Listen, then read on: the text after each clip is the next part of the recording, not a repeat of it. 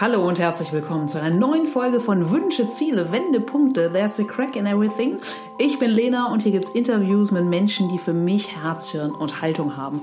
Heute mit dem PR-Profi Lars Meyer von der Guten Leute Fabrik. Und äh, ja, Lars ist nicht nur ein Sympath mit einem breiten Rücken, sondern auch jemand, der sich echt ohne erhobenen Zeigefinger, sondern mit richtig, richtig guten Aktionen, vor allem durch seinen Endclub, in Hamburg für das Thema Nachhaltigkeit einsetzt. Und ja, ich finde, wir können von Lars derbe, derbe viel fürs Leben lernen, nämlich ja, was es mit einer großen Portion Optimismus, mit Detailliebe für ein schönes, erfolgreiches, erfülltes Leben auf sich hat, aber eben auch äh, vor allem ja, mit so einem gewissen Grad an Unvernunft und einem echten Interesse an, an anderen Menschen, an ja, mit, mit echtem Interesse von und mit anderen Menschen durch Gespräche ähm, auch zu lernen und sich weiterzuentwickeln. Und ja, also mich hat das Gespräch total begeistert. Ich hoffe, es geht euch ähnlich. Noch eine ganz, ganz fixe Überleitung zum Thema Nachhaltigkeit. Wer Bock hat, guckt einfach ganz, ganz unten in den Show Notes. Ich werde Mitte März mit dem Spitzenkoch Robert Stolz ein eintägiges Retreat anbieten. Dort werden wir zusammen nachhaltig kochen und genießen und ähm, ja, werden das Ganze noch mit ein paar Coaching-Aspekten von mir verbinden, wie ihr wirklich eure Wünsche und Ziele erreichen könnt und ja, wenn ihr Lust habt dabei zu sein, guckt einfach rein. Aber jetzt geht's erstmal los mit Lars. Ganz, ganz viel Spaß beim Zuhören. Guten Abend heute aus der Schanze. Ich darf heute bei äh, Lars Meyer sein, PR-Profi und Kopf der guten Leute Fabrik und noch ein bisschen mehr zu seiner Person. Ich lese wie immer ab und vor. Lars ist Kommunikator, Fußballfan, fliegt gern nach New York und ist Künstlermanager. Quasi nebenbei hat er mit dem N-Club die größte nachhaltige Plattform Hamburgs gegründet und engagiert sich in seinem Verein Mensch Hamburg. Dieser sammelt Spenden durch den Spaß der Spender, etwa durch den Welttrinkgeldtag oder das Kamelrennderby. Guten Abend, Lars. Moin. ich freue mich total, dass du dir die Zeit nimmst, gerade ja. in dieser getakteten Woche, wo am Samstag eine große Veranstaltung ansteht. Genau, da ist Ahoy, der Neujahrsempfang der besonderen Art. Ähm, und da gibt es natürlich immer viel zu tun und so weiter. Am wenigsten für mich, sondern am meisten für mein Team, für mhm. meine Leute. Aber am Ende äh, gibt es dann doch immer noch mal Fragen, die im Zweifelsfall nur ich entscheiden oder beantworten kann. Ja. ja und insofern äh, habe ich aber mir gerne Zeit genommen, weil das jetzt eine kleine Oase der Ruhe ist für uns beiden. Wie schön. Ja, und ähm, zu Beginn ist jeder meiner Gäste immer gefordert, ähm, mhm. das Intro über sich einfach mal runterzubrechen. Wie beschreibst du dich mit nur drei Schlagworten? Drei Schlagworte, okay, mhm. das ist äh, schwierig. Und äh, auch die Position, dass ich über mich spreche, ist ja schon schwierig. Das wird aber eigentlich jeder wieder sagen. Ähm, wenn ich so mische aus meiner, meinem Eigenblick und vielleicht das, was Freunde regelmäßig über, sagen, über mich sagen, dann ist es äh, definitiv äh, optimistisch. Ich bin auch im Club der Optimisten hier in Hamburg, ne? also um das zu unterstreichen. Ähm, ich glaube, ich bin zielstrebig, aber trotzdem auch detailverliebt. Mhm. Das könnte ein Widerspruch ja sein, aber äh, das, was ich so über die Veranstaltung immer höre, ist immer dieses Wort detailverliebt mhm. und man mag so die Kleinigkeiten, gar nicht so das große Ganze. Und das sagt man ehrlich gesagt, egal ob über den N-Club oder das Hanseron-Niveau oder Ahoy. Und das ist mir das, für mich ist es ja normal, dass ich an so Kleinigkeiten denke. Und das ist mir, das wird mir jetzt gerade wieder vor Ahoy redet man sehr häufig über Ahoy, weil das ja auch schon eine lange Strecke ist, zwölf Jahre insgesamt, ähm, wo Leute mir immer wieder sagen, diese Details. Also für jeden ist es was anderes. Für jeden, für die einen ist es irgendwie die beste Tanzfläche der Stadt. Für die anderen ist es wie ein Riesenklassentreffen, wie eine Abi-Party oder so, für Leute, die auch kein Abi haben. äh, oder ja. ähm, es ist total locker. Äh, es ist, äh, ich weiß nicht, ob man das piepen muss, aber eine arschlochfreie Zone. Äh, das sind alles Sachen, die man so über Ahoi sagt. Ja. Und ähm, keiner nimmt sich wichtig. Alles sind gute Leute. Und Absolut. das ist ja auch der Grund, warum wir uns irgendwann tatsächlich so genannt haben. Ja. Also wir hießen ja früher anders mit Preventas Hamburg. Und äh, irgendwann habe ich gedacht, das ist irgendwie, weiß ich nicht, das sagt viel mehr über uns aus. Absolut. Und witzigerweise ist das auch noch eine meiner nächsten Fragen, weil ich eure Veranstaltung einfach auch als super Herz und Seele bis ins Detail ja. empfinde. Aber mhm. bei dir, Lars, einmal äh, mehr zurückgegangen an den, mhm. an den absoluten Anfang. Ja, 21.04.1970. ich habe am gleichen Tag Geburtstag mit der Queen. Hello. Ja, so, und das äh, sagt aber ehrlich gesagt nichts über mich aus. Ja, äh, schauen wir mal, ob es Auch wenn ich jetzt gerade Tee trinke. Ja. Aber was mich in, äh, in dem Zusammenhang interessiert, zurück an den Anfang, was wolltest du als, als Kind oder als Jugendlicher werden? Also mein Weg war definitiv nicht vorgezeichnet und ähm, äh, Kind und Jugendlicher, äh, ich fand sehr lange Rechtsanwalt toll äh, weil ich, äh, glaube ich, einen relativ ausgeprägten Gerechtigkeitssinn habe, wie man das so in der Schule manchmal hat, dass man sich für Schwächere irgendwie einsetzt. Und äh, ich weiß nicht, ich war irgendwie einigermaßen talentiert in der Schule und habe relativ viel Nachhilfe freiwillig gegeben für so, die nannten sich damals Übersiedler, Russlanddeutsche und so. Und ähm, äh, ja, das ist jetzt so, ähm, ich weiß nicht, mir fiel das irgendwie auch immer mhm. zu, dieses Engagement oder die Idee, äh, sich irgendwie breiter aufzustellen, als man selber nur ist irgendwie. Und ähm, äh, ja, Rechtsanwalt war irgendwie eine tolle Sache. Ich mhm. habe auch tatsächlich mein Schülerpraktikum dort gemacht bei jemandem, der später auch richtig berühmt wurde. Er hat nämlich Egon Krenz im, äh, in dem ah. ganzen äh, Mauerfällen äh, verteidigt. Ähm, und der hat mich sehr inspiriert. Also ich war 14 und äh, das war total interessant. Und äh, ich habe es dann doch nicht gemacht. Und im, in der Abi-Zeitung die ich selber verfasst habe teilweise, ja. äh, ist, ähm, steht Steuerberater drin. Ach Quatsch. Ja, denkt man auch nicht. Ich war gut in Mathe und irgendwie habe ich mir gedacht, das ist eigentlich auch eine tolle Sache. Okay. Ich habe Rechtsanwalt eben nicht gemacht, weil mein Bruder zehn Jahre älter ist und äh, selber angefangen hat, Jura zu studieren. Und ich wollte immer alles anders machen als er, also ja. vieles. Aus Opposition. Ja, definitiv. Und da habe ich gesagt, gut, Jura ist jetzt irgendwie gesperrt für mich. Blöd, dann wäre ich Steuerberater okay. und irgendwie dann doch nicht.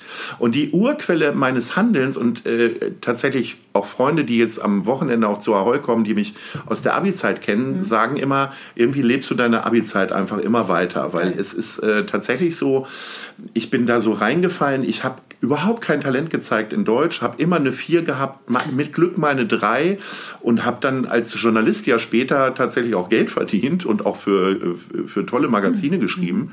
Ähm, genauso äh, habe ich aber auch äh, Abi-Partys organisiert, wo wir vor lauter Schreck irgendwie ganz viel Geld mit verdient haben. Ich hatte auch Talent, tatsächlich Leute zu überzeugen und ähm, uns als Abi-Jahrgang irgendwie zu unterstützen und so weiter und so fort. Und ähm, ja, wenn man das so runterbricht, dann, dann ja, machen wir immer noch Veranstaltungen, eine tolle Party, wobei das ja ehrlich gesagt ein Nebenprodukt von allem ist. Also das war ja meine Kundenveranstaltung und da kamen schon zur ersten Kundenveranstaltung 250 Leute Hammer. und jetzt, jetzt sind es weit über 1000. Also offiziell sagen wir immer 900, weil wir, wir wollen gar nicht der größte Neujahrsempfang der Stadt sein, sondern mhm. wir wollen einfach nur der tollste sein. das, und das gelingt uns Ich wollte gerade sagen, das gelingt euch und ich finde auch immer trotz der 900 plus X Leute ja. hat es trotzdem was, ähm, ja, was Heimeliges oder was Intimes. Mhm. Ja. ja. Aber schieß mal los. Wie ging es denn dann faktisch nach dem Abi wirklich los? Also was hast du, hast du, was hast du gemacht? Also, äh, das ist eine relativ, ich muss es verdichten, weil es, sonst wird es ein drei Stunden Interview. weil ich, ich habe tatsächlich, ja. ich habe im, äh, im Nachgang habe ich tatsächlich diesen Eindruck, dass da echt eine Menge passiert ist, wo ich, wenn ich an einer falschen Straßenecke anders abgebogen wäre, irgendwo ganz anders gelandet wäre. Äh, ich habe tatsächlich, es hat ein, ein, ähm, ein Redakteur eines Veranstaltungsmagazins hat diese Abi-Zeitung in die Hand gekriegt mhm. und fand meine Artikel dort ganz Geil. toll geschrieben. Äh, das hat mein Deutschlehrer nie so gesehen. Äh, und äh, dann bin ich, äh, dann hat der mich irgendwie engagiert und hat mich gefragt, willst du? Ich hatte eine große Musikaffinität, habe selber nur ein halbes Jahr äh, Gitarrenunterricht gehabt und der Gitarrenlehrer meinte, ich soll doch lieber Fußball spielen. äh, und äh, ich habe dann mit 15, 16 habe hab ich mit Kumpels eine Punkband gehabt. Da gehörte nicht viel zu, da drosch man auf die Drums ein und das kriegte ich dann irgendwie hin. Äh, aber ansonsten ich bin ich unglaublich gerne immer auf Konzerte gegangen und habe sehr viel Geld ausgegeben für äh, Platten mhm. und dann CDs später. Und ähm, was war denn dein erstes mich. Konzert? Interessiert mich. Mein allererstes ja, Konzert, mein allererstes Konzert, allererstes Konzert, war 1975 Roger Whittaker. ah, ist nicht und, dein Ernst. Ja, ohne Scheiß. Und, ja, weil, naja, weil meine Eltern, äh, ich wollte zu Otto Walkes okay, das mit sechs ja. und dann haben die gesagt, wir nehmen dich jetzt mit zu Roger Whittaker, weil dann, äh, dann gehen wir mit zu Otto. Das war, ich, ich kann mich an diesen Deal noch erinnern und lustigerweise habe ich in Vorbereitung zu Ahoi, ich habe einen Roger Whittaker Song rausgesucht. Geil. Für, wir haben ja auf den Toiletten auch immer sehr ja, unterschiedliche, spezifische Songs und ich dachte jetzt schon, Details, ne? ja, ja, genau, ja, ja. Ja, ja aber genau. ist ja so. Ja. Und äh, ich habe ein Roger Whittaker Lied gefunden, wo ich so dachte, das ist super auf dem Herrenklo. Da pfeift er eigentlich die ganze Zeit nur. Okay. Ähm, das ist dann der leichter für Urinstotter. ja, genau, richtig. ähm, Nein, aber äh, in, in, äh, in Wahrheit äh, war, also ich habe, äh, ich bin tatsächlich mit 14, 15 schon zu kleinen Punkbands gegangen äh, bei uns in der Stadt. Wir hatten ein ganz tolles Jugendzentrum. Da haben die Goldenen Zitronen äh, in Stadthagen, nicht in Hagen, in Stadthagen. Das ist 40 Kilometer südwestlich von Hannover okay. äh, mit dem berühmten Kennzeichen SHG, weil das ganz viele Autoverleiher haben. Und ähm, da war es so, dass ich da schon immer hinging. Das gehörte zu meiner Jugendkultur. Also ich bin weniger in Diskos gegangen als wirklich auf Konzerte und habe auch allen eine Chance gegeben. Also ich bin manchmal echt dreimal in der Woche auf Konzerten gewesen und das war für mich ein Riesenglück, dass der Typ sagte, ey, willst du umsonst auf Konzerte und willst du umsonst CDs haben? Und das habe ich dann gemacht und dann habe ich darüber geschrieben und dann dann habe ich irgendwie gemerkt, ach Mensch, wenn du äh, Fotos auch noch machst von den Konzerten, dann kriegst du nochmal 20 Mark mehr. Ja. Und dann habe ich fotografiert und mir das irgendwie beigebracht, beziehungsweise habe mir das auch beibringen lassen. Und dann habe ich irgendwie festgestellt, wenn ich Anzeigen auch noch für die verkaufe, mhm. dann könnte ich ja sogar noch mehr Geld verdienen. Und dann habe ich für die auch Anzeigen verkauft. Und dann kriegte ich tatsächlich äh, sehr schnell das mhm. Angebot, eine eigene Jugendseite zu machen. Cool. Die hieß Inside Schaumburg. Und ich konnte dort tun und schalten, was ich wollte. Und da habe ich diese drei Talente irgendwie weiterentwickelt. Und dann war irgendwann für mich total klar, ähm, das ist irgendwie geil, so mit mhm. Zeitungen und so. Ich habe tatsächlich sogar aus Spaß, habe ich mir noch Bleisatz beibringen lassen. ähm, was aus Spaß, weil es gab so eine Seite, die wurde immer noch in Bleisatz gemacht und mhm. dann ist, ist, das echt so eine Friemelarbeit, so mhm. mit Pinzette und so. Und äh, zumindest haben wir die Seiten aber immer noch geklebt. Also nicht einfach hier so am Bildschirm ein bisschen ja. hin und her, sondern wir mussten die Sachen, die grafischen Elemente da auch noch reinkleben und dann wurden die belichtet und so weiter. Und ähm, kurzum, äh, irgendwie hat es mich dann gepackt im Studium Wirtschaftswissenschaften hatte ich eine unglaublich tolle äh, Marketingprofessorin, Frau mhm. Hansen hieß die. Mhm. Äh, in Hannover und die hat mich total inspiriert für Marketing und aber irgendwie hat mich das so interessiert, dass ich die Bücher freiwillig, gibt es auch selten, die Fachbücher einfach freiwillig schon mal weitergelesen okay. habe. Und dann war irgendwie klar, ich will ein eigenes Magazin machen. Mega. Und ähm, da hat ein Hamburger Schuld dran. Das war, oh, jetzt wird es kompliziert. Das mhm. war der Vater des Freundes der besten Freundin meiner Freundin. Oha, das könnte man aufzeichnen. Ja, ich könnte ein Schaubild nachreichen. ja, ja, der war, das ist äh, Professor Stefan Wolf, leider mhm. verstorben vor einigen Jahren. Dem bin ich sehr, sehr dankbar für die ganzen Ideen und Inspirationen, die der mir gegeben hat. Und der hat mir Mut gemacht und hat gesagt, ey, mach doch ein eigenes Magazin. Professor Stefan Wolf hat noch bis ins hohe Alter in Bratislava ähm, tatsächlich äh, Lehrstunden gegeben und ähm, hat äh, zwei bekannte Magazine entwickelt und erfunden. Das Amatwen, das war so ein bisschen in den 60er Jahren, glaube ich, so das erste Magazin, wo auch mal ein Bikini-Mädchen drauf war und so. Und Kapital, das gibt's Ach, ja heute noch. Ach, Quatsch, ja, ja. Wirklich? Ja.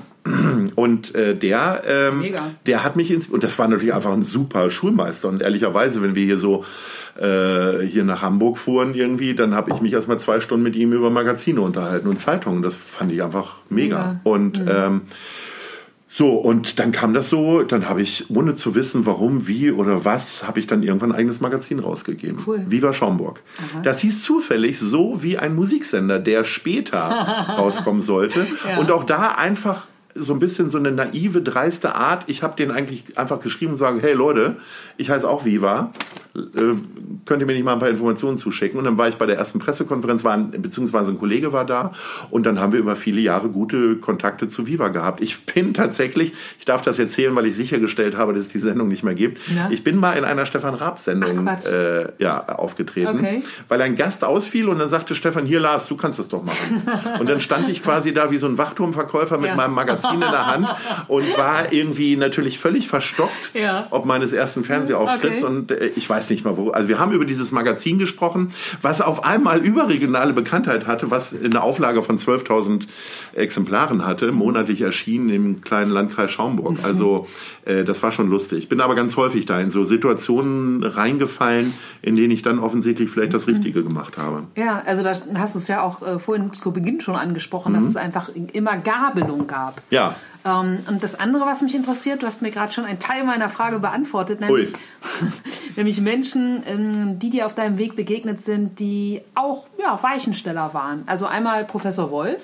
Ja, und definitiv. Gibt, gibt es sonst noch jemanden, wo du sagst, so, ey, der hatte für mich irgendwie Mentor-Charakter oder Unterstützer oder der hat mich mega beeindruckt? Ganz viele. Also ich habe das immer, ich habe äh, anders als dann nach dem Studium habe ich irgendwie nicht mehr aus Büchern gelernt, sondern mhm. ich habe mich ganz viel mit Leuten unterhalten. Also möglicherweise hätte ich vorhin bei den drei Charaktereigenschaften mhm. definitiv Neugier. Reiche Aber nach. Äh, Neugier ja. hat, ist nicht so was Miss Marplehaftes, sondern äh, das Interesse an Menschen. Ja. Und ich bin schon häufiger gefragt worden, was ist denn mit dir? Mhm. Ich habe wirklich ein unglaubliches Interesse an Menschen, egal ob der reich, schön, prominent mhm. oder total arm und es ist alles schiefgelaufen im Leben ich mag mich einfach mit jedem unterhalten. Ja. Ich finde es total toll. Ja. Und äh, ich manchmal ziehe ich mir dann halt auch Sachen daraus. Also, ich weiß es nicht. Ähm, ich glaube, in der Schule auf jeden Fall mein Geschichtslehrer äh, Brummi Bruns, ich weiß gar nicht mehr den Vornamen mehr, der ja. hat immer so rumgebrummelt.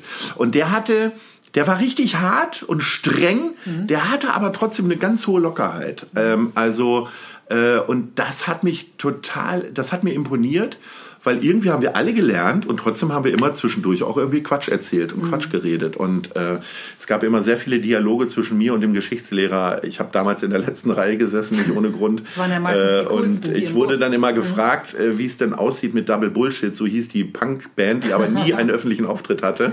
Und der äh, hat dann immer noch mal quälerisch nachgefragt, okay. was denn mit dieser Band jetzt wäre ja. und so weiter.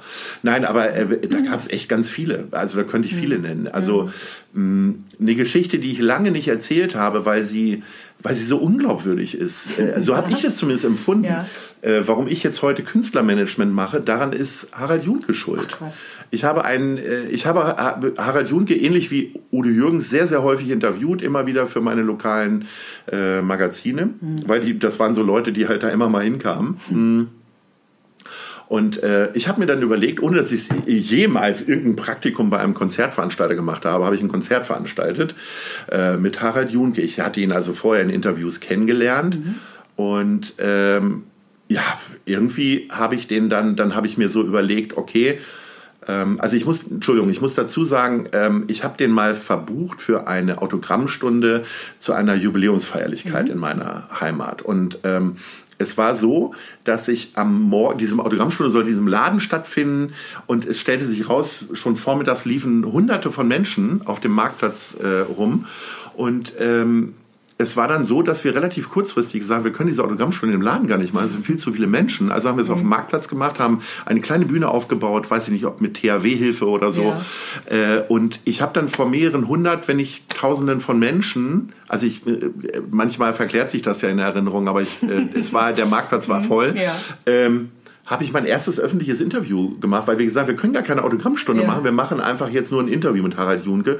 Und ich werde nie vergessen, wie ich einen Zettel in der Hand hatte, den, wo ich die Sachen nicht drauf lesen konnte, weil ich so gezittert habe. Und Harald ja. Junke nebenbei mir immer wieder auf mich einsprach äh, äh und sagte, Mensch, das schaffen wir schon und so weiter. Und das war ganz großartig. Und dann habe ich so gedacht, naja, wenn so viele Menschen zu ihm kommen, dann wollen die ihn auch singen hören. Und er hat damals wirklich umjubelte Tourneen gegeben. Es war immer nur das Problem, man wusste nicht, ob er kommt, ne? weil er halt ein großes Alkoholproblem mhm. leider hatte.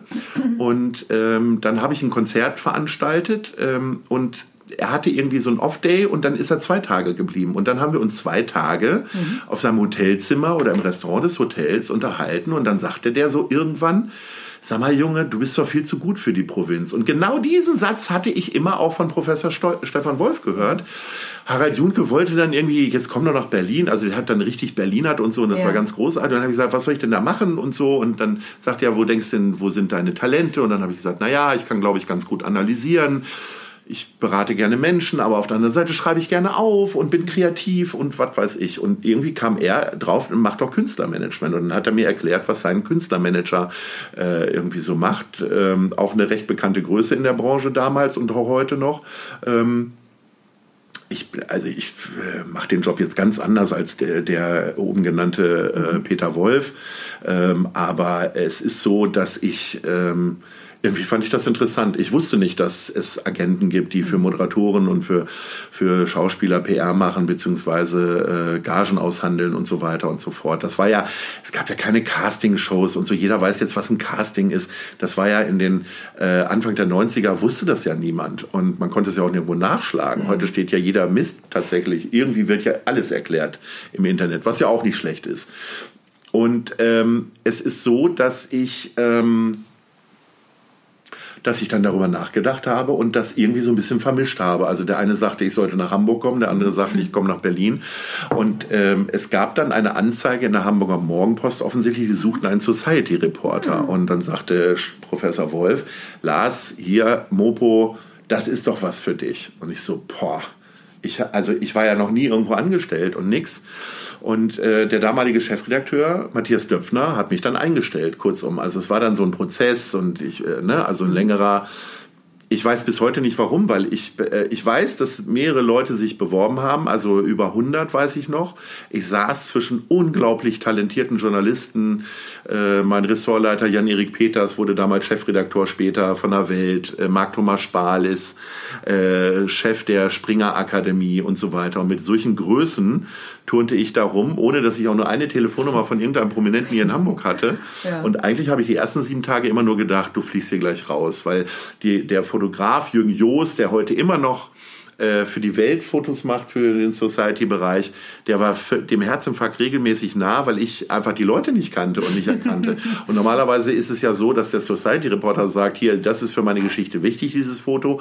Bei uns beiden war das andersrum. Der sagte, hier, ich habe das Foto gemacht, jetzt mach deine Geschichte oder sprich mal mit ja. denen. Und wenn ich dann sagte, wer ist denn das? Ja. Dann waren das immer ganz berühmte Leute, bis hin zum Bürgermeister, den ich damals nicht erkannt habe. Herrlich. Das habe ich aber irgendwie hingekriegt. Tatsächlich äh, war das nach zwei, drei Wochen, hatte ich tatsächlich das große Reporterglück, eine große Geschichte irgendwie platzieren zu können.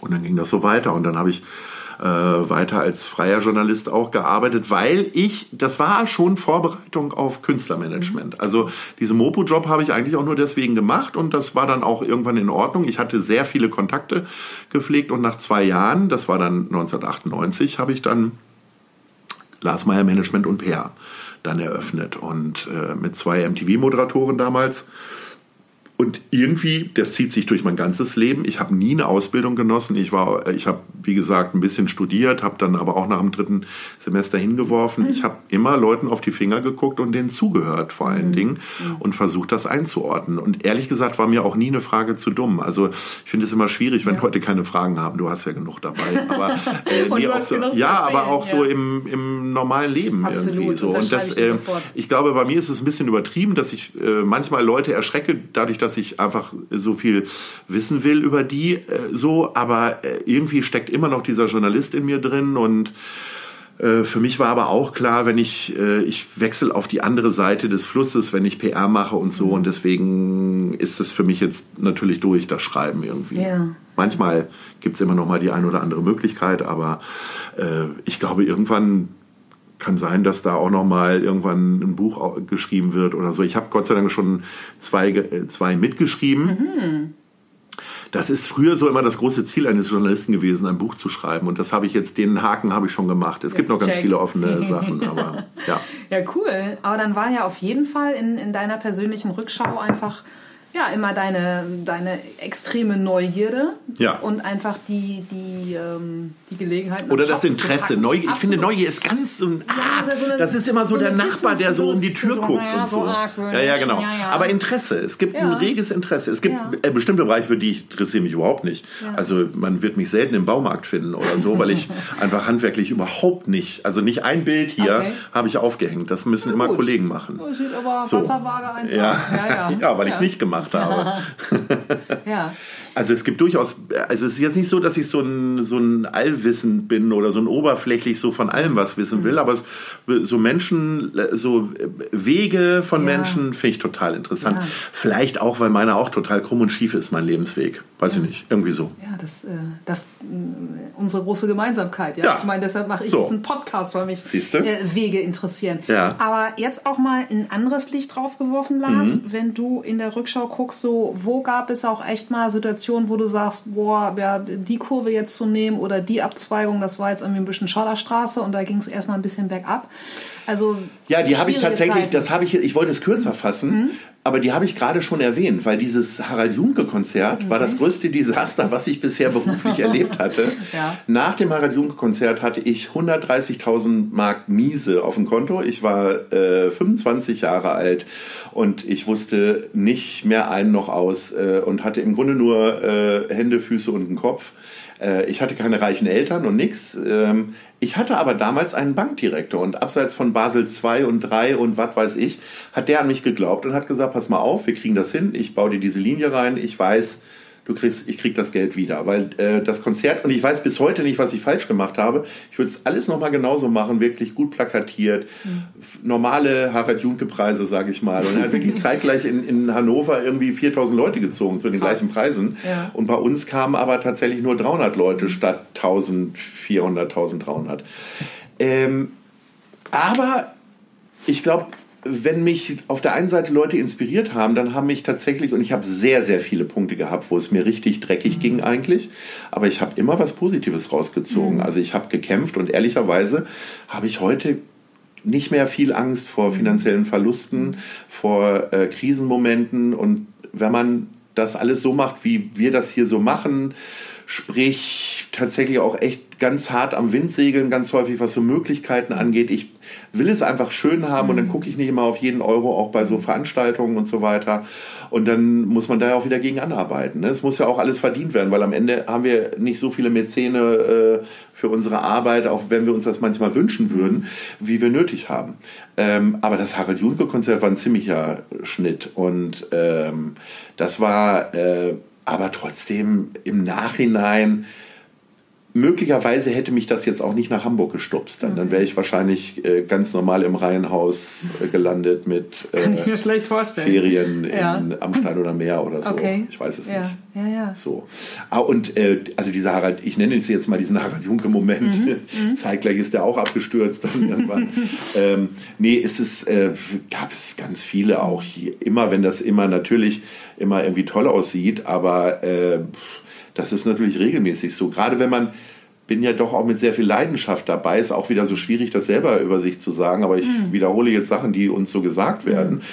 Ähm, ich mag das einfach. Äh, ich, ich, ich werde nicht durch Geld getrieben irgendwie. Mhm. Wir haben gerade in den letzten Wochen habe ich drei mhm. Projekte oder Kunden gehabt, die ich abgesagt habe, obwohl man mir irgendwie noch mehr Geld geboten hätte, als man mir am Anfang geboten hat. Aber da bin ich echt total äh, so Überzeugungsmensch. Ja ähm, es ist jetzt nicht so, dass wir nur sauberes Geld verdienen. Wir sind ja auch kein Verein und keine Kirche. Mhm. Nur manchmal, ähm, also in dem einen Fall war es einfach so, dass ich gedacht habe, da werden meine Mitarbeiter einfach kaputt gemacht oder was auch immer, weil vielleicht die Arbeit auch nicht so gewertschätzt wird oder mhm. wie auch immer. Und dann habe ich den breiten Rücken auch mal zu sagen, nö, das lassen wir jetzt. Mhm. So und ähm, Entsprechend ist das nicht immer nur ausgewogen, sondern äh, wir setzen uns dann auch immer wieder neuen äh, Kämpfen aus mhm. und Wettbewerben und so weiter. Äh, und ich muss halt auch dazu sagen, es wird mir relativ schnell langweilig. Äh, das ist wahrscheinlich dann auch mal, wir wollen ja nicht immer über die Sonnenseiten reden. Mhm. Wenn ich etwas angefangen habe und das läuft und ich habe das Gefühl, es läuft wirklich, dann mhm. übergebe ich das halt auch gerne mhm. oder möchte das dann nicht, also na klar will ich das weitermachen, aber ich bin dann auch schon wieder bei drei anderen ja. Geschichten und okay. Ideen. So. Das heißt, du bist dann halt eher ein Anstoßer und wenn es dann ins Rollen kommt, zack, ähm, fasziniert dich dann auch. Ja, wobei ich mir, ich versuche mir jetzt ein bisschen mehr Konstanz aufzuerlegen, okay. weil das ist ja, das ist ja auch doof, immer nur Sachen so in die Welt zu legen und dann äh, geht es nicht weiter, wie auch immer. Also ähm, das hat immer natürlich was mit zeitlichen Ressourcen zu tun, aber natürlich auch muss es irgendwie angenommen werden, mhm. ist ja klar. Mhm. Also äh, wir haben auch schon eine Veranstaltung gehabt wie Schönes Hamburg, das ist eine meiner Lieblingsveranstaltungen gewesen für die Hamburger Modeindustrie und mhm. völlig nachvollziehbar für mich, mhm. dachte ich, in einer Stadt, wo so viele Marken im Beauty- und Mode- und Lifestyle-Bereich unterwegs sind, gibt es genügend Unterstützer, die eine Zusammenkunft davon irgendwie finanzieren. Mhm. Äh, dem war aber nicht so. Wir haben einfach nicht genügend Partner gefunden. Dann haben wir das nochmal ein Jahr wieder weitergemacht ja. und dann, ich glaube, das haben wir vier Jahre gemacht und es war von, die Leute, die hinkamen, haben es geliebt, weil wir wirklich tolle Sachen gemacht haben. Ja. Also wir haben da ich weiß noch, das ist jetzt schon fünf oder sechs Jahre her, da hat noch keiner über Blogger gesprochen. Da hatten wir Blogger schon da, die über ihre Arbeit und die Art, wie man Blog erstellt und so weiter gesprochen hat. Haben also auch, auch das ist eine Sache, dass wir ganz häufig Sachen machen, die vielleicht auch noch nicht zeitgemäß sind, weil sie vielleicht zu früh sind. Mhm. Aber ich habe auch immer den Mut, Sachen äh, wieder neu zu entdecken. Mhm. Also keine Ahnung, wir haben eine Tischtennisplatte, haben wir auf unseren Veranstaltungen schon seit sieben, acht Jahren. Äh, mittlerweile sehe ich irgendwie ja. regelmäßig sowas. Äh, wir haben vor zehn Jahren die Butterbrotstation entwickelt für eine unserer Veranstaltungen, weil die Idee war, wenn wir so eine Chefveranstaltung machen, die behängen sich jeden Tag mit Lachs und was weiß ich und die wollen auch mal so ein geiles Brot Absolut. essen. Und ehrlich gesagt, mittlerweile ist dieses Thema Brot ja. und Butterbrot ja auch überall. Ja. Also ähm, das muss ich aber auch mal sagen, das sind natürlich so Teamentwicklungen, weil wir alle versuchen mit offenen Augen hm, durch die Welt zu laufen und bereit sind, Sachen zu verändern. Mhm. Also die Tischtennisplatte wird es bei Ahoy dieses Jahr so nicht geben.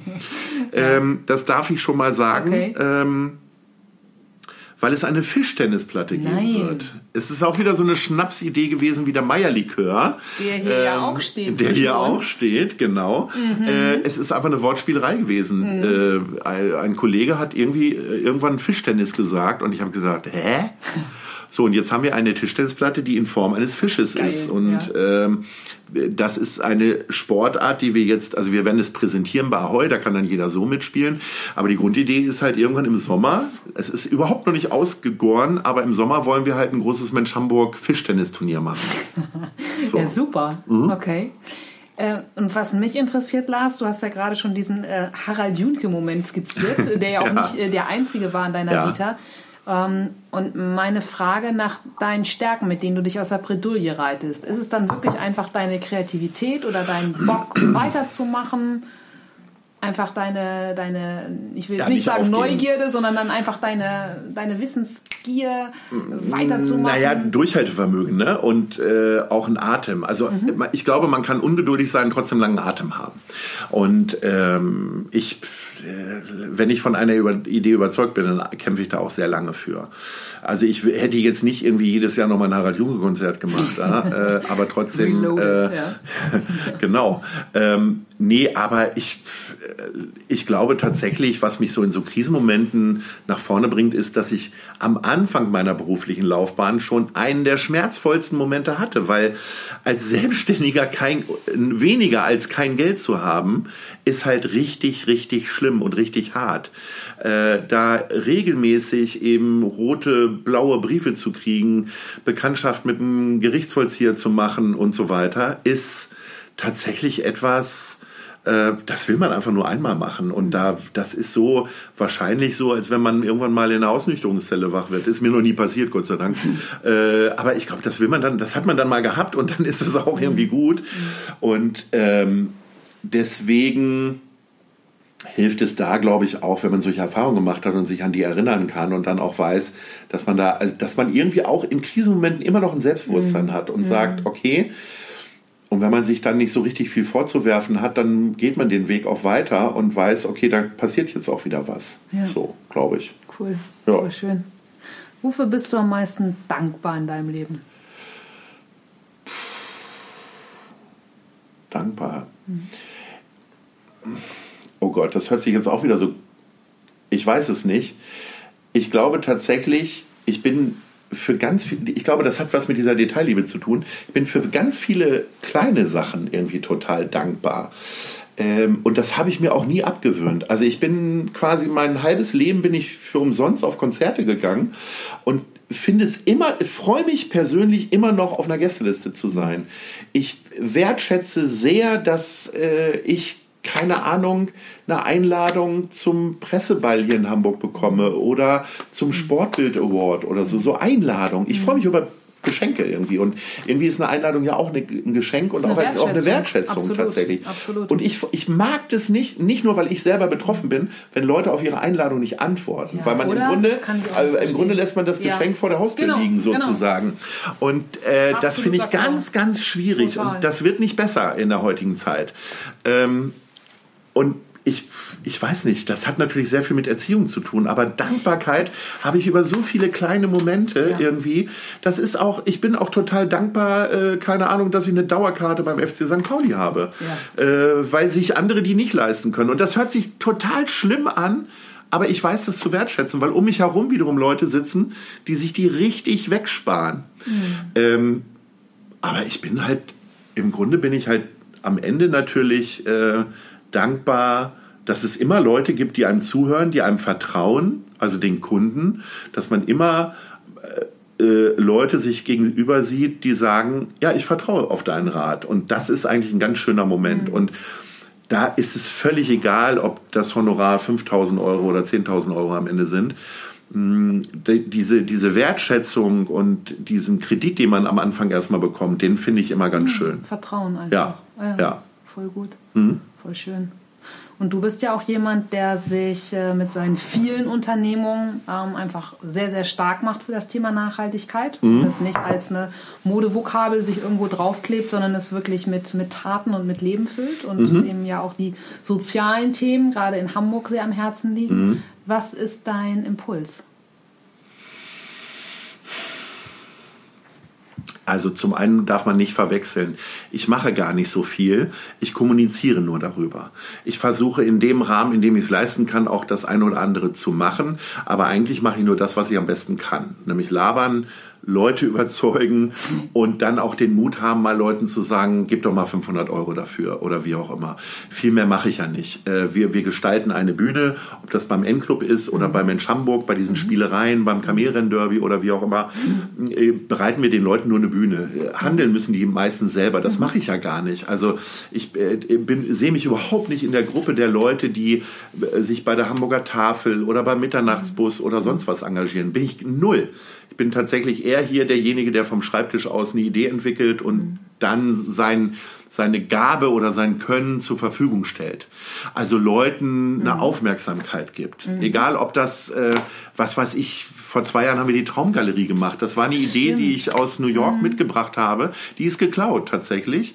Weil ich in New York Adaptiert. in so eine ja so wir haben sie auch ein bisschen verändert und wir haben sie im November habe ich die aus New York wiedergebracht und meine Ungeduld mhm. äh, wir haben sie im Januar haben wir sie in der Rindermarkthalle umgesetzt und das cool. ist eine ganz ganz tolle Geschichte gewesen mhm. ähm, und das ist dann das ist dann eine Sache wo ich nicht das Gefühl habe, dass ich jetzt was Gutes getan habe, sondern ich habe einfach nur ein paar Prozent meiner Arbeitszeit eben dafür zur Verfügung gestellt. Ich stehe nicht die ganze Zeit bei Hanseatic Help und sortiere Police und so. Da gibt es so viele Leute, die äh, ihr Leben dafür gelassen haben, im Positiven gesehen.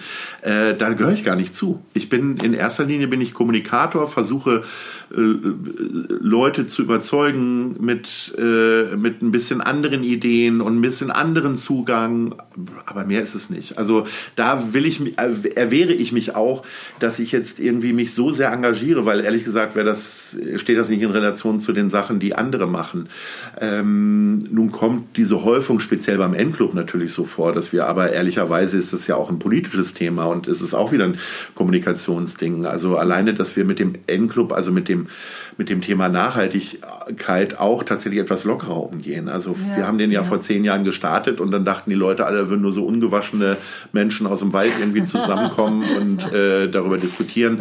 Ich weiß noch, bei den ersten Malen hatten wir jemanden äh, von einer konservativen Partei, der sagte, ob er denn, äh, ob er denn da überhaupt hinkommen dürfte. Ähm, oder äh, manche Leute reißen sich dann ganz schnell die Krawatte irgendwie vom Leib, wenn sie sehen, oh, hier kommen nur, hier sind auch Leute im Wollpulli oder so.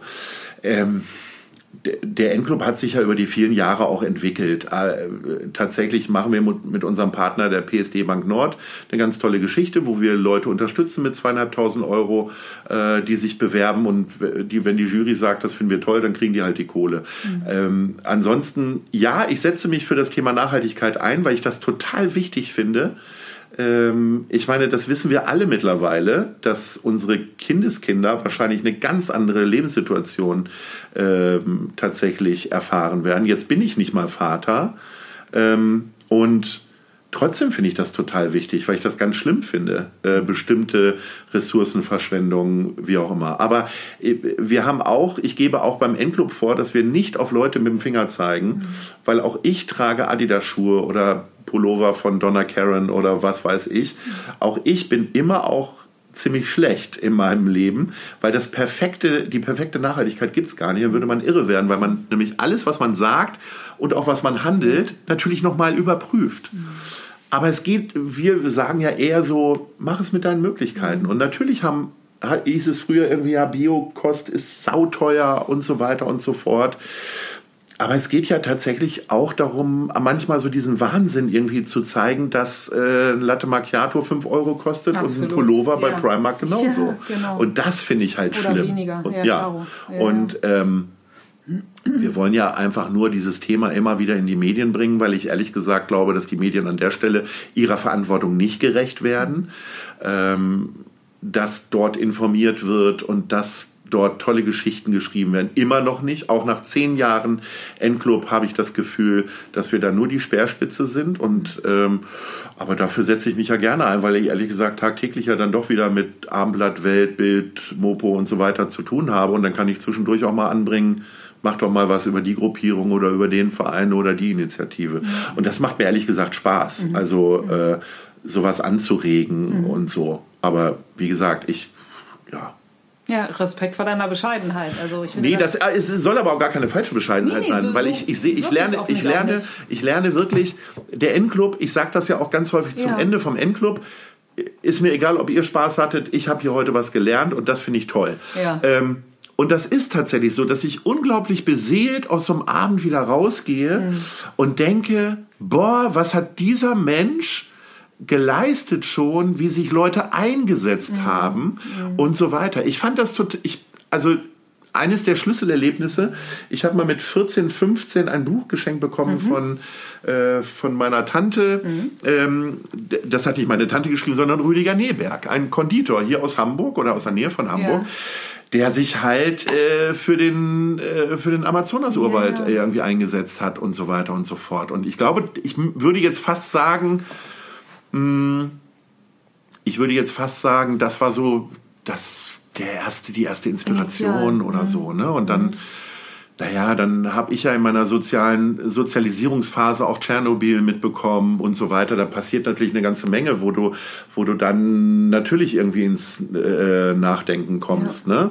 Ähm, und irgendwie fand ich das geil, dass ein Bäcker irgendwie oder ein Konditor über solche Sachen schreibt und äh, wo ich so denke, okay, das kann jeder.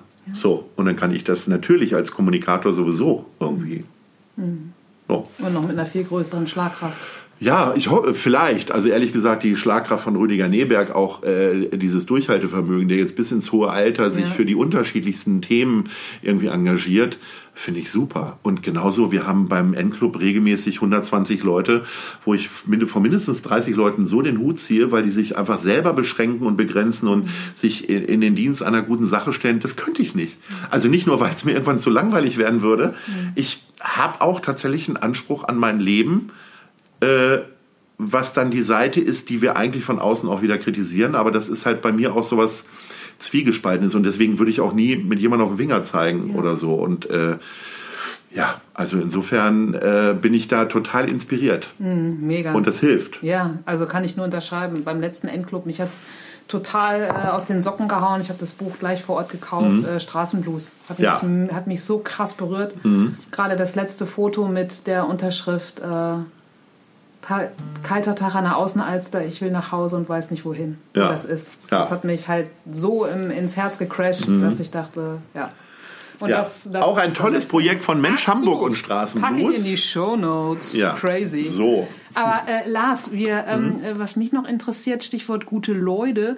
Was Mhm. macht denn für dich unabhängig von Mitarbeitern einen guten Leut aus? So, so deine besten Freunde, so Stichwort Haltungen oder Eigenschaften oder. Oh, da habe ich auch noch nie drüber, also nicht so richtig, also so, dass ich es jetzt in drei Sätze packen könnte. Ich würde jetzt mal spontan sagen, sagen äh, Spaß am Leben zu haben, ohne den Ernst zu vergessen. Also irgendwie äh, natürlich auf sich selbst zu achten, aber trotzdem auch auf den anderen. Und äh, irgendwie ähm, tatsächlich nicht miesepetrig den ganzen Tag durch die Welt zu laufen, weil die Welt so schlecht ist, sondern irgendwie auch in den, auch vielleicht in den schlimmen Dingen auch irgendwie was Gutes zu sehen oder was, äh, was Schönes oder was Lustiges, äh, wie auch immer. Ähm, und ich glaube, ja, ich glaube tatsächlich Spaß am Leben mit allen Facetten, die dazugehören. Also man hat jetzt ja keinen Spaß an Krankheiten oder so, aber man weiß, dass die dazugehören. Und irgendwie gehört dann natürlich auch wieder eine bestimmte eine bestimmte Vernunft in diesen Bereichen dazu, aber ein gewisses, gewisses, gewissen Grad auch an Unvernunft, den man bereit ist einzugehen. Ja. Also ob, es ist nicht nur die durchzechte Nacht, sondern Das Wagnis. ich habe ja das Wagnis irgendwie oder sich Bock selber zu haben, was am Schopfe zu packen. ja, was und, und wenn man erstmal alleine da steht, Genau. was zu machen. Also, und ich habe das große Glück, dass ich fünf, sechs, sieben Aktionen schon in meinem Leben gemacht habe, wo ich auch immer ganz viele Leute mit begeistert habe. Ich, ähm, also, äh, das ist ja jetzt schon drei, vier Jahre her, der Höhepunkt der äh, Geflüchtetenwelle. Ähm, und es gab ja gleich am Anfang die Diskussion, was sollen die denn hier und was weiß ich nicht alles. Und auch da habe ich wieder mit den Mitteln der äh, Kommunikation, hatte ich einfach eine spontane Idee und äh, habe diese Button hergestellt mit Moin Moin Refugees drauf äh, für Mensch Hamburg. Und meine Idee war, dass wir jetzt mal so wir haben 100 Stück bestellt und die wollte ich einfach nur so in meinem Bekanntenkreis verteilen. Und dann fanden die ersten das total geil und haben gesagt, ey, mach das doch mal, mach doch mal mehr. Dann habe ich bei dem, bei dem Hersteller irgendwo in Schleswig-Holstein angerufen, ich brauche mal 500. äh, und dann habe ich 500 bestellt mit der Idee, 100 jeweils für 100 Euro an Firmen zu verkaufen. Geil. Dann habe ich, einen Tag später waren die wieder weg. Dann habe ich dort wieder angerufen. Das ging die ganze Zeit so, bis der mir gesagt hat, sag mal, kann, willst du nicht mal 1000 bestellen? Ich so, nee, äh, wenn das... Und dann kam mir jeden Tag, kam mir wieder ein neues kleines Päckchen. Irgendwie, das ist ja nur so ein Schuhkarton voll. Ja. Bis er mich überredet hat, dann auch mal 5000 zu bestellen. Wir, die höchste Bestellmenge waren dann 20.000. Wir haben über, ich glaube, 55.000 Button davon verkauft Mega. und verteilt in dieser Stadt. Und Ja. das waren so aufregende Tage, dass ehrlich gesagt mein eigentliches Geschäft völlig den Bach runterging. äh, ich habe sechs Wochen wirklich kaum Kunden beraten, weil wir nur noch damit beschäftigt Ja. waren. Ich Anrufe von Leuten bekommen, weil ich auf einmal Experte für Geflüchtete war, Ja. äh, Wasser organisiert habe oder was weiß ich und Cool. dann auch in der, in der Messehalle da ein bisschen unterstützt habe und geholfen habe. Immer so mit den Mitteln. Und das war eine, also das war natürlich eine schlimme Zeit für die Betroffenen, aber auch ich habe da trotzdem wieder meinen Spaß draus gezogen, weil es natürlich total motiviert. Und ich habe zwischen Weihnachten und Neujahr habe ich in der, in der S-Bahn noch jemanden mit diesem Button gesehen. Und dann, Ja. die Leute will ich eigentlich am liebsten über, äh, irgendwie umarmen. Also, weil, weil ich das so geil finde, dass die, die, äh, also ich habe jetzt auch noch so zwei, drei Jacken, wo der Button dran ist. Aber ich, ja, weiß ich nicht, so eine kleine Idee, wenn die dann so groß wird, finde ich toll.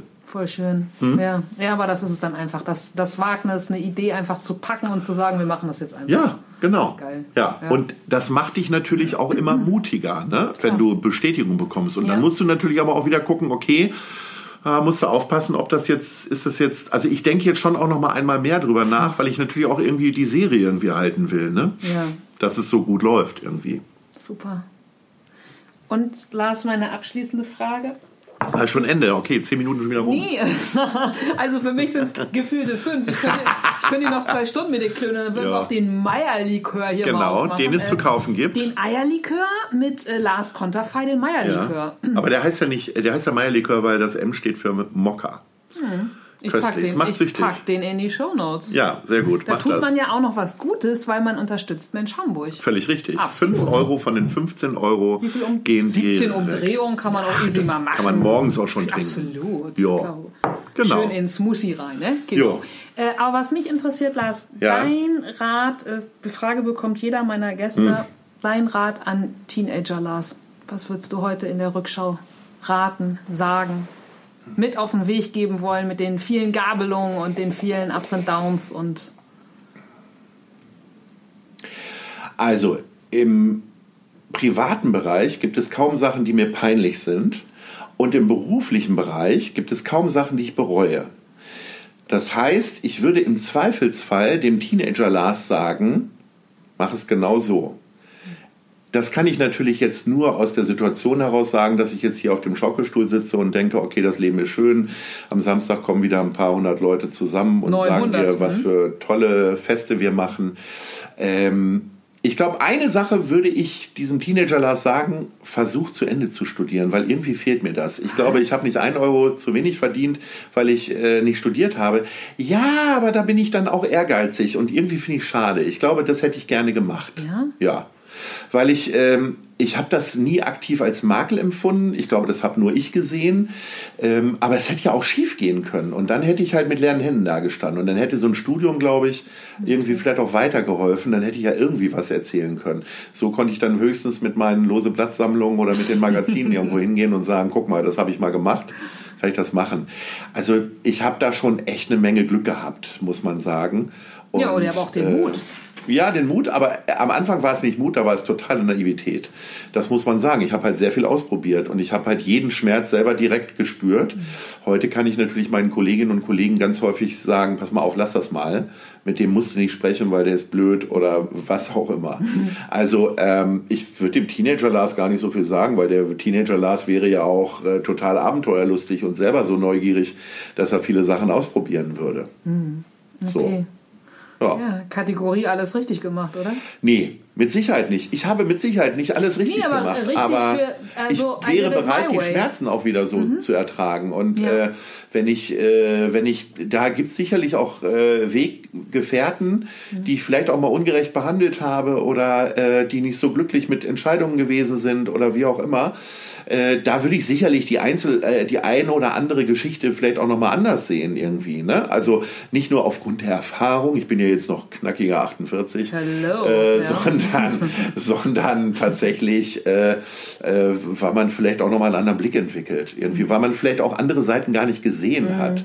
Und das finde ich zum Beispiel ganz, ganz wichtig, sich immer in die Rolle des anderen hinein zu versetzen und zu überlegen, wie kommt das da jetzt gerade an. Das ist aber tatsächlich äh, echt eine Lehre, die ich äh, auch erst sehr spät irgendwie eingesetzt hat. Äh, jetzt schon ein paar Jahre, aber das finde ich total wichtig. Also wirklich zu sagen, hier, guck mal.